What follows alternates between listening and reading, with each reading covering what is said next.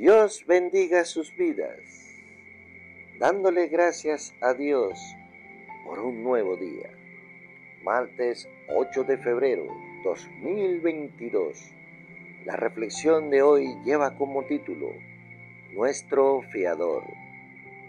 Por tanto Jesús es hecho fiador de un mejor pacto. Hebreos 7:22 el que queda comprometido a saldar la deuda de otro es determinado como fiador. La garantía de una deuda acreditada es solventada por un fiador. Ese fue el puesto que tomó nuestro Señor Jesucristo. Pagó con su vida la deuda del pecado y de muerte que teníamos cada uno de nosotros. Saldó la deuda que teníamos de la condenación eterna.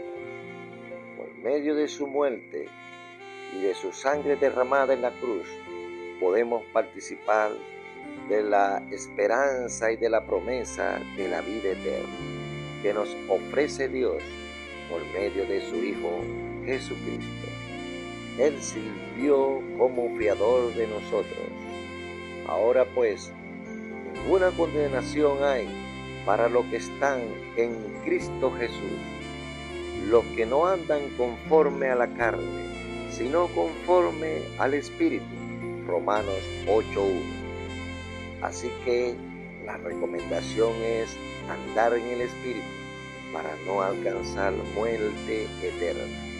Recuerda que Cristo Jesús vino a tu vida y a la mía a darnos vida vida en abundancia. Que tengas un bendecido día de parte de nuestro Dios. Inspiración del Espíritu Santo, hablada por el siervo César Roja. Dios te bendiga.